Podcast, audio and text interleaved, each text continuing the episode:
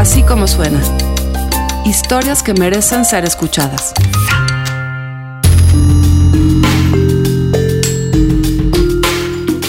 El 18 de enero de 2019, en Tlahuelilpan, Hidalgo, explotó un ducto de gasolina. Al menos 130 personas han muerto. ¿Qué llevó a cientos de pobladores a acercarse a esta peligrosa fuente de gasolina? Ricardo López Cordero viajó a esa región de Hidalgo para entender cómo era esa comunidad antes de la explosión. Así como suena Tlahuelilpan antes de la tragedia. Viajé a Hidalgo con Laura, quien nació en Tlaxcuapan pero trabaja desde hace años en la Ciudad de México. El camino no es largo, como de hora y media si uno se va por la autopista de cuota. Lo primero que se ve al llegar a la zona de la refinería, desde varios kilómetros de distancia, es una nube baja y larga que parece haber sido pintada con tonos de gris y café. La contaminación que se ve, la capa de nata que se ve en la parte de, arriba de los pueblitos, es lo que sale de la refinería y todas las fábricas que hay ahí alrededor de la refinería.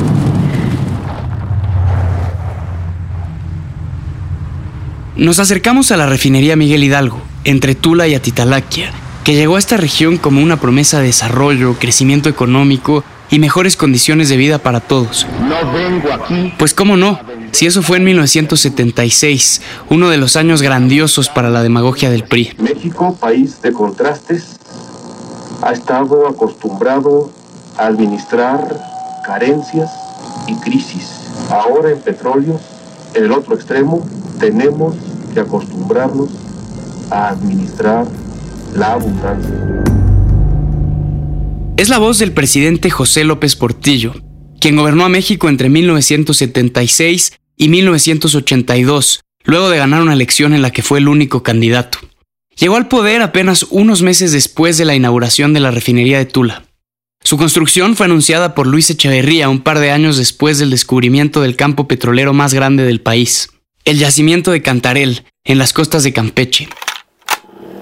En esos lejanos 70, el petróleo servía para el imaginario priista como clave para pagar la deuda externa y como motor de la economía y el desarrollo nacional. De hecho, esa fue la venta de la idea, ¿no? O sea, vienen aquí este, y dan esa promesa de que la refinería era el boom este, para pues en un momento determinado mejorar empleos, eh, supuestamente para toda la, gente de la región. Eh, se supone que iba a ser el parteaguas entre un antes de pobreza y un después, ¿sí? De, de, riqueza, de opulencia. Este es el doctor Ramiro Godínez, médico odontólogo. Egresado de la UNAM de la gloriosa UNAM y de la maestría del posgrado del TEC de Monterrey. El doctor Godínez tiene sesenta y tantos. Creció en esta zona de Hidalgo y regresó para montar su consultorio a dos cuadras de la plaza principal de Tlaxcuapan. Y pues esa era la promesa, finalmente. Y bueno, sí, efectivamente hubo mucha gente que fue contratada, pero para la construcción de, de la refinería, ¿no? Pero de ahí en fuera para la operación, pues simple y sencillamente lo que hicieron fue traer gente de otros estados, de Veracruz, de Tabasco. La región de la que hablo está al suroeste de Hidalgo, en la frontera con el Estado de México. Son varios municipios como Tula, Ajacuba, Tlahuelilpan, Tlaxcuapan y Atitalaquia. Lo cierto es que cuando llegó la refinería, la gente de esta región no estaba capacitada para trabajar en la operación. No había ingenieros petroquímicos o mecánicos, ni administradores. Pero esa falta de capital humano como se dice ahora, es porque ahí faltaban escuelas y universidades. Pero había la promesa de que supuestamente iban a preparar a la gente. Y no, no es cierto. Pues sí, sí, sí, prácticamente en lo que fue los inicios de, de la refinería, la mano de obra mal pagada, mal remunerada, pero si llega un, un, complejo de desarrollo de esta naturaleza, pues aquí lo ideal era capacitar a la gente. Este es Ernesto Contreras, cronista del municipio de Tlahuelilpa. Nos sentamos en el atrio del templo franciscano que está en el centro del pueblo. Fue construido a mediados del siglo XVI y todavía se usa. Unas horas antes ahí se celebró un bautizo al que fueron decenas de personas, mujeres de vestidos coloridos y hombres de traje o camisa. La vida siempre sigue. Ernesto Contreras, el cronista del municipio, coincide con el doctor Godínez. Cuando llegó la refinería, nadie se preocupó por instruir a los hidalguenses en todo lo relacionado con la nueva industria energética. Hoy en día hay al menos dos universidades en las que un joven hidalguense puede estudiar para buscar trabajo en Pemex, pero fueron fundadas décadas después de la llegada de la refinería. La Universidad Tecnológica Tula Tepeji fue inaugurada en 1991 y la Universidad Politécnica de la Energía en el 2014, con solo 500 alumnos inscritos actualmente. Llegan tarde cuando al final del día la rebanada de pastel, la mejor, pues ya, ya estaba dada, ya estaba repartida y obviamente Tlahuelilpan, los municipios de la región, pues se quedaron, como bien te lo decía la vez pasada, se quedaron mirando. Sobre la carretera entre Tula y Tlahuelilpan hay un letrero que ve hacia la calle. Pone, con letras que parecen de una época anterior al diseño por computadora, Bienvenidos a la refinería Miguel Hidalgo. Al día de hoy, desgraciadamente, vemos que las puertas de refinería, cuando se abren, no propiamente se abren a, la gente de los municipios de la región, mucho menos a Tlahuelilpan. Se abren a, a la gente que pertenece a un sindicato. Las principales oportunidades de empleo son para ellos y principalmente gente de los estados de Tamaulipas, Veracruz. En la refinería nada más este, los trabajos de planta y los trabajos de primera se los dan a pura gente de fuera. E incluso pues, a esta zona ha llegado a vivir pura gente de fuera, pero no se le da prioridad a la gente de aquí de Claue.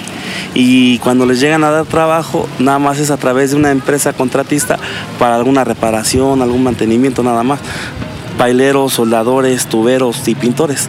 Pero de ahí en fuera las de los trabajos de primera clase no son de gente de Claue. Este es Francisco Sánchez. Ha vivido toda la vida en Tlahuelilpan. Es grande y alto, con el pecho salido. Hablamos en una de las bancas de la plaza principal del municipio. Yo, si Dios presta vida, yo de aquí soy, aquí nací, aquí viviré, aquí trabajaré y aquí moriré. Es comerciante. Tiene unos negocios en el centro, cerca de la iglesia franciscana y la enorme iglesia moderna que está a un lado. Es tan grande que vale la pena mencionarla. Construida hace unos años con donativos de los tlahuelipenses, parece un modelo a escala de la Basílica de Guadalupe. Todos los que nos dedicamos al comercio, pues por nuestros negocios, por nuestros puestos, por nuestras tiendas, todo eso, pues llega esta gente y así como que nos ve de pies a cabeza, ¿no? Porque como que no somos iguales. Tú eres de acá y yo soy de acá de la... Como dice el presidente López Obrador, ¿no? nosotros somos fifís, ustedes son pueblo, ¿no? Según cifras del INEGI, el salario mensual promedio en Hidalgo no alcanza los 10 mil pesos, mientras que la media nacional es de 10 mil 500. De acuerdo con la medición municipal de pobreza del Consejo Nacional de Evaluación de la Política Social, más de la mitad de los tlahuelipenses vive en pobreza y casi uno de cada diez en pobreza extrema. La pobreza en los seis municipios de la zona, Ajacuba, Atitalaquia, Tetepango, Tlahuelilpan, Tlaxcuapan y Tula, ronda el 50% de sus habitantes. Las cifras del Coneval indican que los índices de pobreza en estos municipios no han mejorado sustancialmente desde al menos 1990, hace casi 30 años.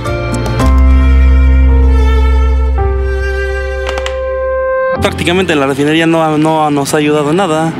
Si acaso ayuda al municipio, lo que es la presidencia municipal, con un porcentaje de combustible, ya sea diésel o gasolina, o con algunas cuantas toneladas de asfalto para que medio justifiquen que ayudan al pueblo, ¿no? Pero en sí, en sí, a grandes rasgos, no. Para entender bien la historia que cuentan los datos, le hablé al maestro Edgar Bielma. Director General de Estadísticas Sociodemográficas del INEGI. Explica que el crecimiento en la población de la zona cercana a la refinería fue mayor que la del promedio del estado de Hidalgo. Pasamos de en 1970 de, de 76.300 eh, personas a este dos, 216 mil en el último eh, en la encuesta intercensal es decir estamos hablando de un crecimiento mucho mayor que el, el, que el propio Estado. Y confirma que los empleos en la zona no son formales. La informalidad, a partir de la encuesta nacional de empleo, nos dice que es del 75%, es decir, eh, no sé si tengas el dato, pero la informalidad a nivel nacional es del 50, entre 53 y 54%. Estamos hablando de más de 20 puntos porcentuales. Este, entonces, ya con eso te puedo responder que, bueno, sí hay más población económicamente activa. El maestro Bielma explica que el incremento en la población económicamente activa, como dicen los estadísticos, se debe a que más mujeres trabajan hoy que en los 70. Por eso él dice que, aunque hay más personas trabajando, los trabajos no son necesariamente buenos. Pero la calidad de ese trabajo pues sin duda este, no sería el esperado. Ernesto Contreras, el cronista de Tlahuelilpan, lo deja bastante claro. Y ya la gente de Tlahuelilpan y de la región, pues se quedan en segundo plano, se quedan de ayudantes generales, de chalanes, pero propiamente una, una situación, un oficio que pues me los hayan capacitado o que estén desempeñando, de verdad que si hacemos un, un balance, un conteo, yo creo que de la región es un porcentaje mínimo de la gente que, pudiera estar en áreas específicas por la naturaleza de, de, sus funciones, que pudieran tener un buen puesto y por ende pues un buen salario. Quizá no es cierto que la refinería haya fallado en su promesa de traer empleos y mejorar las condiciones de la zona. Hay hoteles, incluso uno que se llama refinería, algunos restaurantes grandes en la carretera, locales de comida veracruzana y muchos talleres mecánicos. La zona creció mucho, pero el crecimiento se olvidó de buena parte de la población. Como que se marcó una gran separación social entre la gente de Pemex y el resto de la población. La población, la, la, población original, pues siguió con, pues igual, en la misma situación económica baja, a diferencia de ellos. Se empezaron a hacer colonias en Atitalaquia, el pueblo vecino, se empezaron a hacer colonias exclusivas para los petroleros. El doctor Godínez de Tlaxcuapan recuerda que la diferencia económica entre las personas que ya vivían en la región y los empleados de Pemex que llegaron a trabajar a la refinería de Tula creó problemas sociales. La gente de aquí como que queríamos ya rechazar la, la venida de la gente de fuera, ¿no? Pero yo creo que era una manifestación del coraje que se sentía al ver que las oportunidades de empleo, las buenas oportunidades de empleo, eran única y exclusivamente para esa gente trabajadora de Pemex, los operativos, ¿sí? Y que nosotros, la población original de aquí, pues simple y sencillamente nada más nos quedábamos mirando. Francisco, el comerciante de Tlahuelilpan, dice que esos problemas se mantienen hasta hoy. Viven ellos así como en su como, en su círculo, nada más. Incluso la refinería ha hecho, a través de Infonavida ha hecho muchas unidades habitacionales, pero única y exclusivamente para su gente y esa gente no se mezcla tan seguido con la gente del pueblo como nosotros. Como que nos ven así de pies a cabeza, como que hay mucha distinción este, social. El cronista del pueblo, Ernesto Contreras, dice que las fábricas que llegaron en la estela de la refinería sí tienen trabajos, pero no suficientemente buenos como para dejar el campo o el comercio en el centro de una ciudad que es característicamente pobre. De la gente que trabaja aquí en Najacúa, la gente de aquí de Tlahuelilpan tiene que hacer eh, dos trasbordes. ¿sí? Y obviamente el pasaje mínimo está en 9 pesos. Imagínate el, salario mínimo de esa gente, ¿para qué les queda? Únicamente para, para comer y mal vestirse.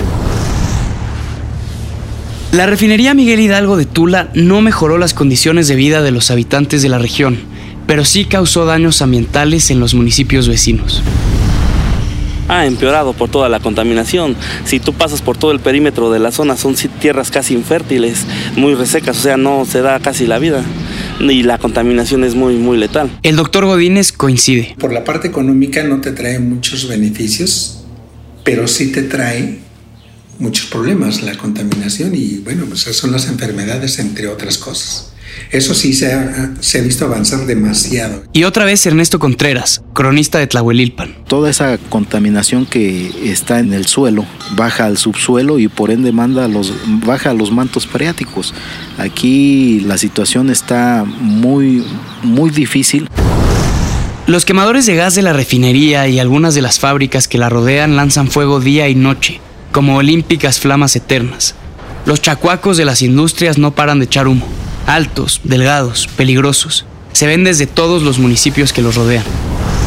Estar lanzando al cielo abierto toda esa contaminación y estar lanzando desechos a... Pues hoy, hoy son canales, antes eran ríos, hoy son canales de, de aguas negras. De acuerdo con los datos más recientes de Pemex, Hidalgo es el estado con más tomas clandestinas del país. El director de Pemex, Octavio Romero, dijo hace unas semanas que en Tlahuelilpan se han reparado al menos 70 rupturas en los ductos desde el 2016. Además dijo que en Tula, donde está la refinería, solo en el 2018 se encontraron 500 tomas clandestinas. Por eso no se puede hablar de esta región sin aludir al huachicoleo. Esa práctica desgraciadamente fue involucrando a, pobladores de nuestro municipio y, derivado de las faltas de oportunidad. Tenemos por decir en, el caso de, obreros, pues que por un salario de esa naturaleza, de esos salarios de hambre que te comentaba, pues renunciaron a ellos y fueron a, a, la parte más, más fácil. En estos municipios hay quienes se refieren a la gasolina robada como agua de limón. Y es raro encontrar a alguien que no tenga un sobrino, primo o hermano que de alguna u otra forma se dedique al huachicol. Alguien que vive de pinchar los ductos de Pemex, sacar gasolina y luego venderla más barata que en las estaciones de servicio. Yo no juzgo, no juzgo porque si te das cuenta aquí en Clave también los empleos son, no hay, no hay empleos. Francisco Sánchez, el comerciante de Tlahuelilpan, no juzga a quienes venden agua de limón ni a quienes la compran. A veces pues la gente busca economía y por eso compra, por el ahorro. Y aquí a veces al litro de combustible andas consiguiendo hasta en 8, 9, 10, 11 pesos. El doctor Godínez habla de la pérdida de valores familiares y el tejido social, pero tiene claro que una de las verdaderas causas del incremento en el robo de combustible en la zona es la desigualdad económica. La falta de oportunidades de empleo, empleos bien remunerados, ¿sí? Este, pues yo creo que tiene mucho que ver, ¿no? ¿Sí? Esta situación ha detonado en un crecimiento de lo que le llaman el huachicoleo. La historia de la falta de oportunidades en estos municipios de Hidalgo, la promesa de la refinería que no se cumplió, la llegada de industrias asociadas que contaminaron sin dar buenos empleos. Nada de eso justifica que cientos de personas se hayan acercado al robo de combustible, ni que otras tantas se hayan acercado a una toma clandestina para llevarse gasolina sin pagar. Pero es muy fácil hablar de libertades y responsabilidad personal desde el privilegio. Me resulta sencillo cuando no tengo que escoger entre dos opciones malas. Quizá ese es el problema, que en esa región de Hidalgo las circunstancias han orillado a los pobladores a solo tener opciones malas. Así como suena es una producción de puro contenido. La producción, el diseño sonoro, la mezcla y la música corren a cargo del equipo de BHD Studios. La dirección de producciones de Mariana Linares. Así como suena es un proyecto de puro contenido, la dirección editorial es de María Scherer Giselle Ibarra hace todo lo demás y yo, yo soy Carlos Puch y les presento las historias. Les recuerdo que en Así Como Suena estamos en Google Podcast, en iTunes, en Spotify y por supuesto en así como suena.mx o en nuestra aplicación, Así Como Suena.